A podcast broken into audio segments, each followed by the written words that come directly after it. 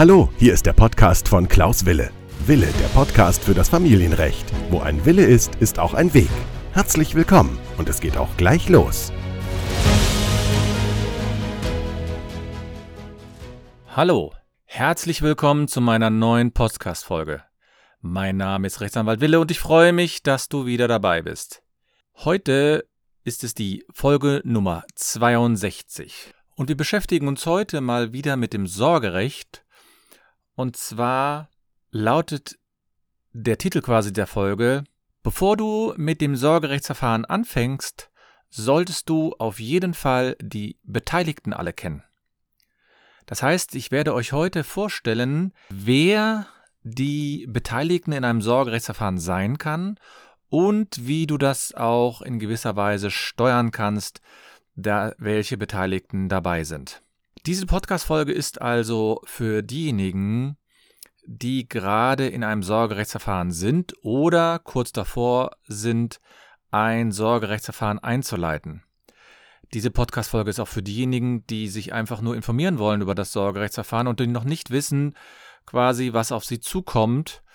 Und es ist für diejenigen, die schon immer mal wissen wollten, wer an einem Sorgerechtsverfahren beteiligt ist. Wie ihr wisst, habe ich ja eine Facebook-Gruppe im Internet und dort habe ich regelmäßig Vorträge zu den familienrechtlichen Sachen.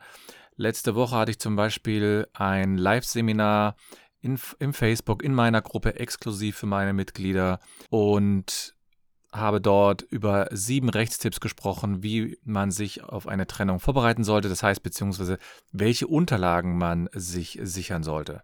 Und der Podcast ist ja so ein bisschen angetreten, um ein paar praxisrelevante Tipps zu geben, ein paar praxisrelevante Hinweise. Und deswegen, bevor du also ein Sorgerechtsverfahren beginnst, möchte ich dir heute die Beteiligten des Sorgerechtsverfahrens vorstellen.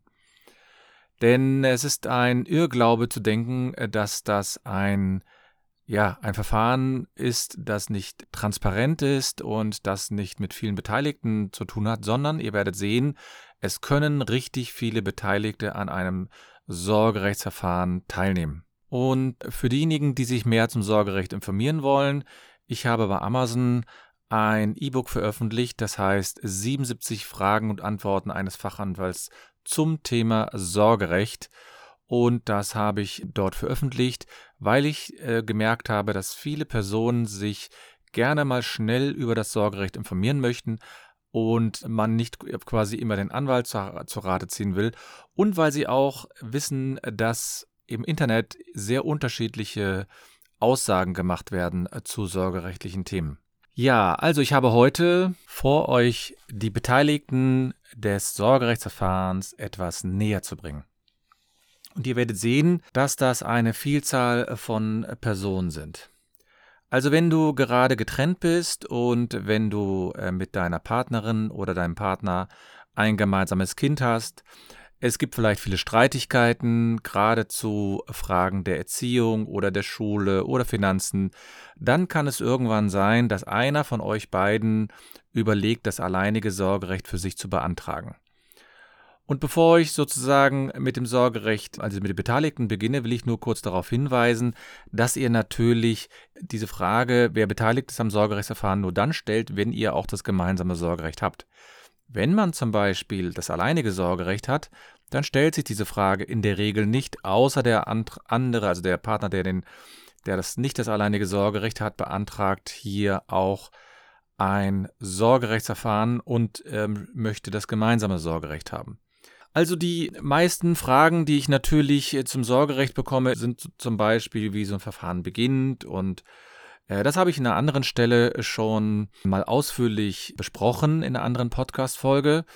Und ich habe ja auch schon viele Einzelfälle besprochen und heute bespreche ich mit euch, ich stelle euch sozusagen die Person vor, wer beteiligt an einem Sorgerechtsverfahren ist. Und da kommen wir natürlich zu der allerwichtigsten Person oder zu den allerwichtigsten Personen und das sind die Kinder. Die Kinder sind natürlich der absolute Mittelpunkt des Sorgerechtsverfahrens Um sie dreht es sich, um sie handelt es sich in einem Sorgerechtsverfahren und es ist so, dass ihr quasi das gesamte Verfahren führt, weil ihr euch darüber streitet, über bestimmte Bereiche oder insgesamt die Verantwortung für das Kind zu übernehmen. Denn die rechtliche äh, Verantwortung ist quasi die äh, Definition für das Sorgerecht. Das heißt, wenn jemand das Sorgerecht beantragt, möchte er im Grunde genommen ja nur die rechtliche Verantwortung für das Kind übernehmen oder für bestimmte Teilbereiche übernehmen. Also die Kinder sind die Hauptbeteiligten, das sind sozusagen die Hauptdarsteller, aber sie sind unfreiwillig im Grunde genommen. Ich nenne sie deswegen auch sozusagen die unfreiwilligen Hauptdarsteller, weil sie ja äh, an der Einleitung des äh, Sorgerechtsverfahrens überhaupt nicht beteiligt sind, sondern das Verfahren wird in der Regel, ich sage es wirklich in der Regel, durch die Eltern beantragt. Das heißt, ähm, es wird angestoßen durch einen der beiden Eltern, entweder die Mutter oder der Vater.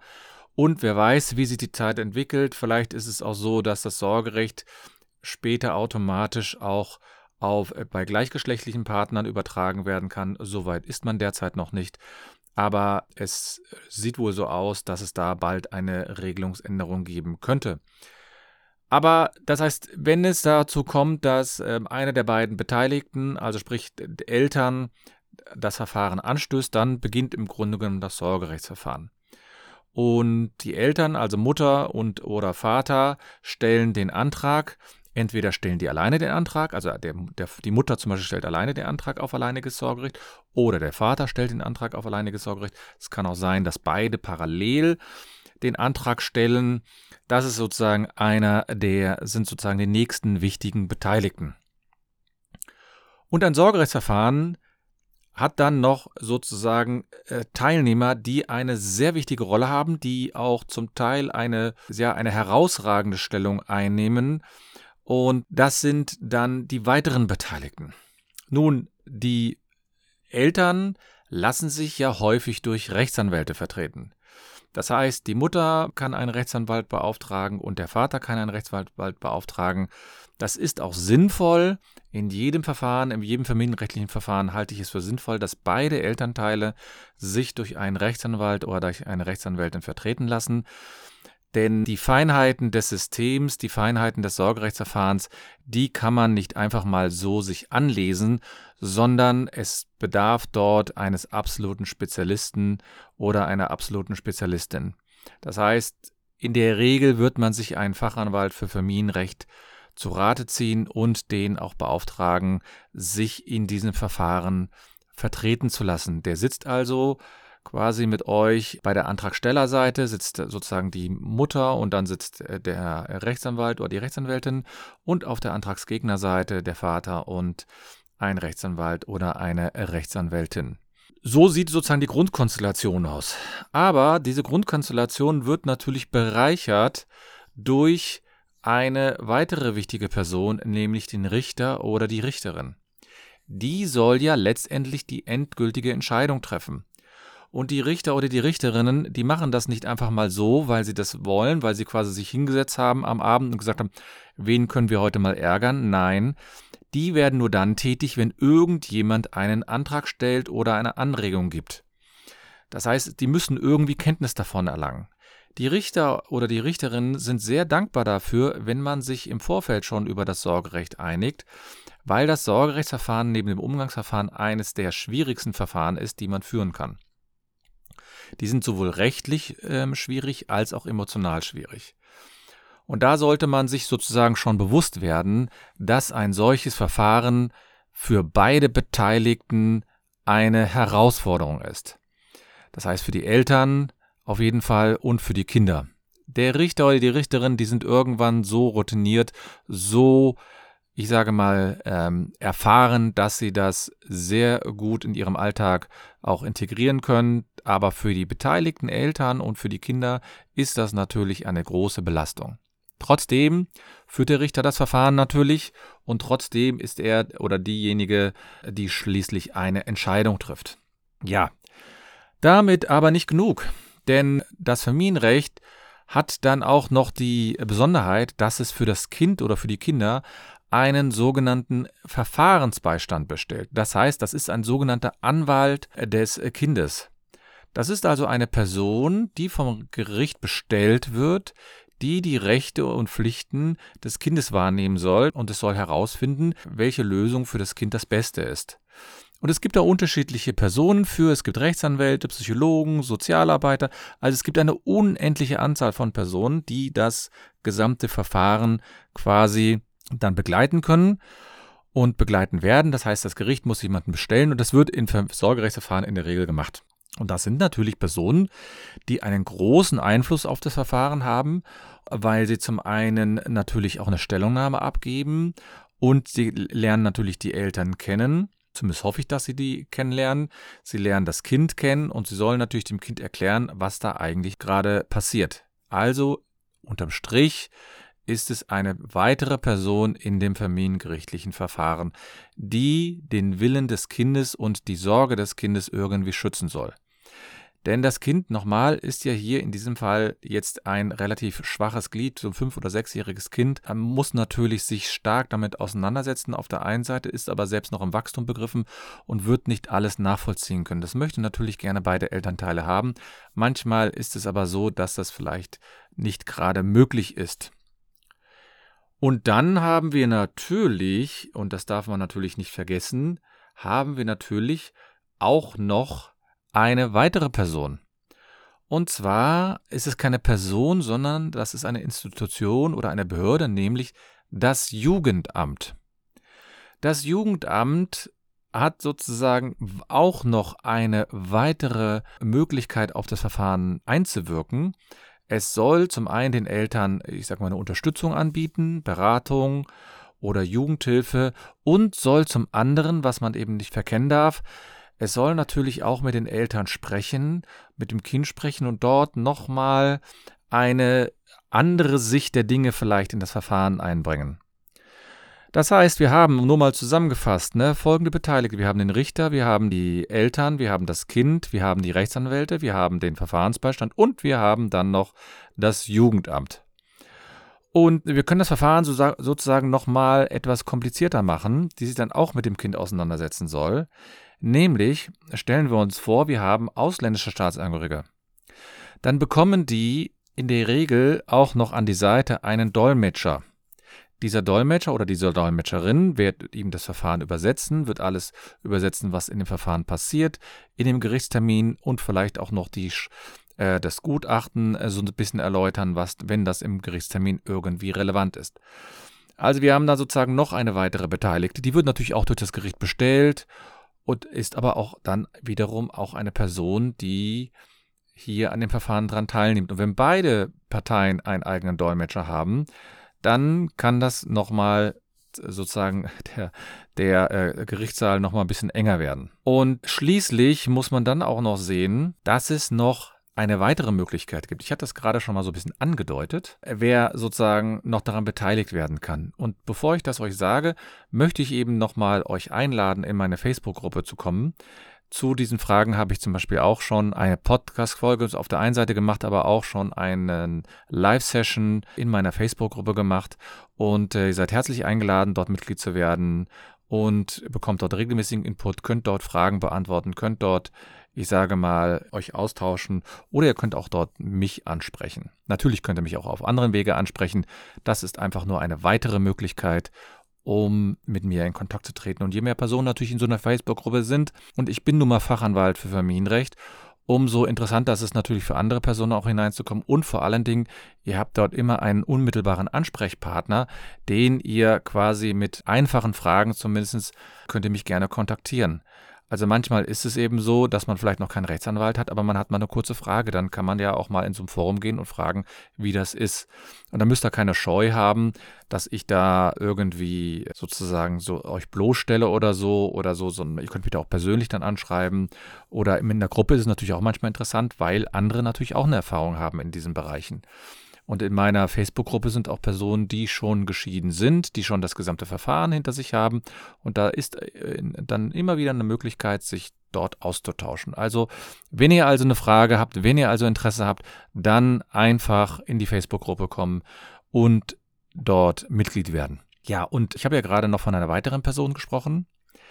Denn diese weitere Person kann einen ganz großen Einfluss haben, und zwar der Sachverständige oder die Sachverständige. Und die haben eine absolut große Macht über das Verfahren, wenn sie eingeschaltet werden. Denn in der Regel ist es so, wenn ein Sachverständiger oder eine Sachverständige einen Ratschlag gibt, dann wird es in der Regel nicht anders entschieden werden. Es gibt viel Kritik an den Sachverständigen und an die Sachverständigen, insbesondere auch, wie solche Gutachten dann verteilt werden. Das wäre aber vielleicht mal eine Frage für eine andere Podcast-Folge. Ich will euch heute also nur vorstellen, dass die Sachverständigen auch noch eine beteiligte Person an einer ja, an einem Gerichtsverfahren im Sorgerecht ähm, daran beteiligt werden können. Es ist also so, dass ihr seht, es gibt unwahrscheinlich viele Personen und ich, es gibt auch Stimmen, die sagen, das ist mittlerweile schon überfrachtet, denn man muss sich mal vorstellen, ein Kind, was vielleicht sieben oder sechs Jahre alt ist, das hat dann Kontakt zu den beiden Eltern und, und, in Ordnung. Aber das muss dann Kontakt haben zum Verfahrensbeistand, es hat dann Kontakt zum Jugendamt, es hat dann Kontakt zum äh, Sachverständigen und der Richter wird später nochmal während des Verfahrens auch nochmal mit dem Kontakt haben. Und das kann natürlich eine sehr anstrengende Situation sein und manchmal ist es leider auch so, dass diese Verfahren dann so geführt werden, dass die Richter oder die Richterinnen quasi nur eine ganz kurze Anhörung machen, weil sie sich darauf verlassen, dass die Verfahren, dass der Verfahrensbeistand und oder das Ju der Jugendamt schon die richtigen Ratschläge geben. Also ich habe schon Verfahren erlebt, wo eine Anhörung relativ kurz war und ich habe schon erlebt, also ich habe schon ganz unterschiedliche Verfahren erlebt, wo man auch wieder überrascht ist, wie wenig Arbeit sich einige Personen machen. Es gibt natürlich andererseits auch sehr viele Richter und Richterinnen oder Verfahrensbeistände, die sich sehr, sehr viel Arbeit machen, die sich sehr engagieren. Das ist aber sozusagen nur am Rande bemerkt. Also ihr seht, es gibt sehr, sehr viele Beteiligte und es gibt eben auch Stimmen, die sagen, das ist mittlerweile schon fast zu überfrachtet, gerade für so junge Kinder, wenn es da so, so viele kommt. Das Kind muss ja erstmal über Vertrauen schöpfen, es muss ja sozusagen sich an der Person annähern, es muss sich öffnen und das kann man nicht in einer 15- oder 20-minütigen Ansprache oder Rücksprache haben. Also ich habe schon Verfahrensbeistände von Terminen gehört, die nur eine Viertelstunde stattgefunden hat. Das war eine Verfahrensbeiständin, ich sage mal, die war hier im Umkreis von Köln tätig und die hat nur, ich sage mal, sich mit den beiden Kindern maximal 20 Minuten äh, beschäftigt und das ist meines Erachtens wesentlich zu kurz. Denn wenn das, die Kinder werden sich natürlich nicht öffnen, sondern die werden sehr, sehr zurückhaltend sein. Das ist aber etwas, was nicht mit den Beteiligten an sich zu tun hat. Also wir sehen hier, es gibt den Richter, die Eltern, die Kinder, Verfahrensbeistand, Sachverständige, Jugendamt und gegebenenfalls noch Dolmetscher und, und, und. Also man kann das natürlich noch ein bisschen aufblähen, wenn man zum Beispiel noch Zeugen nimmt oder die Großeltern, die vielleicht auch noch was zu sagen haben. Das soll aber heute nicht die Frage sein. Ihr seht, bevor man sich also mit einem Sorgerechtsverfahren, also bevor ihr das Sorgerechtsverfahren einleitet, solltet ihr wissen, wer dran teilnimmt. Und das ist ja heute auch die Frage gewesen. Ich wollte euch ja mitteilen, wer im Grunde genommen an einem Sorgerechtsverfahren dran teilnimmt. Ne? Also bevor du mit einem Sorgerechtsverfahren anfängst, bevor du das einleitest, solltest du diese bestimmten Personen kennen und dich damit auch auseinandersetzen. Und das habe ich ja schon in anderen Folgen äh, gemacht. Also ich habe ja schon zum Beispiel über den Verfahrensbeistand gesprochen, in wie man sich da verhalten sollte. Ich habe auf meiner Homepage www.anwalt-wille.de auch schon einige Hinweise äh, gegeben zu dem Verfahrensbeistand.